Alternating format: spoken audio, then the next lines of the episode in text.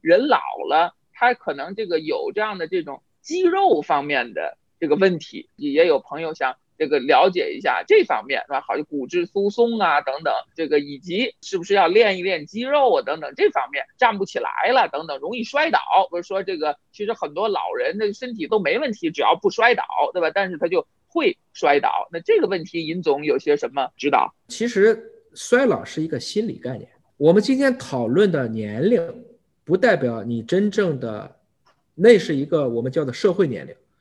其实你还有你的所谓的机体年龄，你还有你的心理年龄。我们人类的骨量，就是我们的骨密度啊，是在二十五岁到三十岁的时候达到顶峰。过了三十岁，我们的代谢开始变慢。你还是吃一样的东西，做一样的运动，但你就是越来越胖了。这就是中国男子大学毕业十年之后平均会增加十到十五公斤的根本原因。我们的代谢慢了，并不是说你的习惯变了。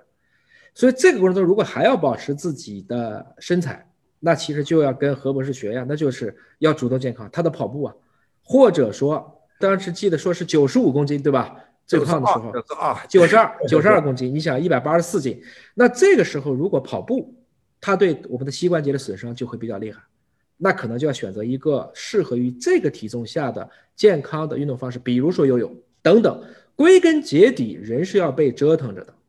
世卫现在给我们的中年定义啊。是定义到了六十五岁以下，也就是六十五岁以下，你顶多算中年。也就是说，我们以前定义的退休年龄是以七十岁为周末年龄来算的。今天大家一百岁了，你还说我六十岁就退休，那剩四十岁你干啥呢？所以归根结底是在于，不能是在你不能动的时候你才想着去动，而是在你能动的时候要想方设法的去动，动脑，动身体。啊，当然，大家不要一动身体，爬山得了，山是爬上去了，回来以后这个膝关节损伤、半月板损伤，再换个这个关节，这就得不偿失了。选择一个适合自己的，又能够消耗掉自己的啊相关的一部分的这个运动，我觉得这是很重要的。因为你光说我通过我的减少摄入，我顶多是瘦，但你如果想健康，那么适度的有氧运动，让自己很舒服的运动。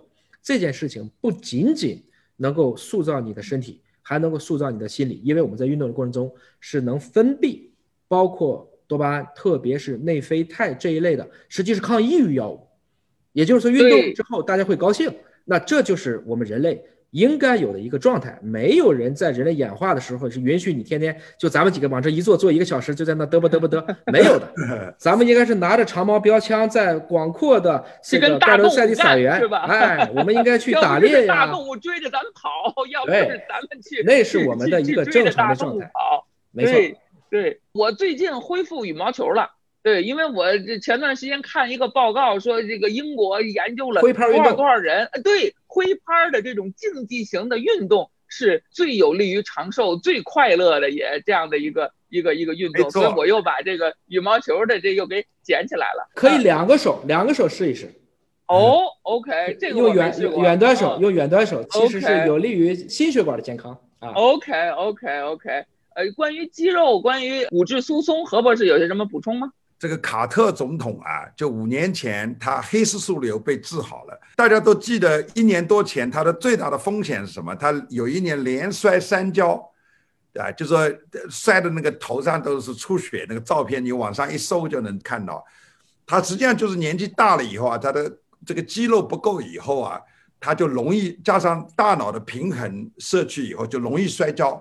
实际上，我所以跟大家这个有钱的人一直讲，我说你不但要存钱，而且还要存肌肉，OK，就说而且这个肌肉要年轻的时候多存一点。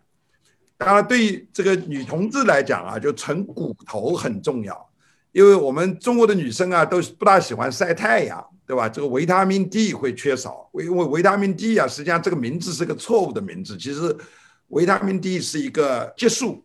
就是这个维他命 D 不够的时候，这骨代谢就会差。那特别是在北京冬天，你不晒太阳，就特别容易维他命 D 缺失。缺失以后，你到七十岁、八十岁的时候得松骨症的几率就会增加。那有的时候这个人很健康，但是你摔一跤把你的胯骨摔断了，基本上你的这个健康从那天开始也就急剧下降了。所以骨头肌肉那是毫无疑问。呃，你要增加健康管理啊。我们用的一个词叫 longitudinal，就是说它是一个长线管理。因为你比如说你今年的骨密度，明年的骨密度，如果你能跟踪二十年的话，其实对你的骨密度的健康你会了如指掌。听起来很简单，如果你每年都有这个数据的话，你就知道你的风险，就像你的轮胎，轮胎的气压一样。如果你老测，现在你看好的车都会放一个胎压的检测仪里。如果你老不测，突然有天轮胎瘪了，你就这车也不能开了。但如果你一直知道你的胎压有个数字在那里，你就知道我的胎压是很正常的，对吧？哎，这就是长线管理的，我觉得一种理念了。听懂了。这个失眠怎么办呢？何博士，失眠怎么办？这个问题啊，太复杂了。我最近就投了三家呃睡眠公司，呃，睡眠很重要了。但是大趋势啊，就是改革开放以来，其实我们中国人的睡眠质量每年都在变差，不是在变好，是因为人现在人更焦虑，而且我们长期看手机啊，工作的压力大，呃，运动减少啊。这个学是睡眠，其实是一个非常非常深的学问。怎么来管理？每个人都不一样。比如有的人他晚上不能喝超过两杯酒，他酒喝多了，深睡眠会质量会下降，对吧？就是有些人的，比如过了十二点钟，中午就不能喝咖啡。他有的人对咖啡因代谢很慢，所以他要是下午一点钟喝了咖啡，他实际上晚上就睡不好觉。然后你的床垫很重要。这如果你们具体有兴趣的话，我们有个性化解决方案是吧？对，这个每个人睡眠是个个性化的不一样。对，尹总有些什么补充？怎么能够提升睡眠质量？规律很重要。对，规律，对对，非常规律。我觉得核心是规律，就是不是说早睡早起或晚睡晚起，但是规律非常重要。那这个过程中，其实想睡个好觉啊，要跟世俗的一些事情要做斗争。例如哪些世俗的事情？比如说，能不能睡前半个小时把手机扔了？对我刚才猜想也是这样的啊，因为这个不光是这个问题，因为手机的这个光的刺激啊，不仅仅是会影响睡眠，但可能更睡不着觉了，把手机扔了，呃，我说的这就是一个世俗的问题嘛，什么是更重要嘛？也就是说，你不休息，你的身体终有一天身体休息你。手机你尚且知道充电，人体为什么不充电？同意。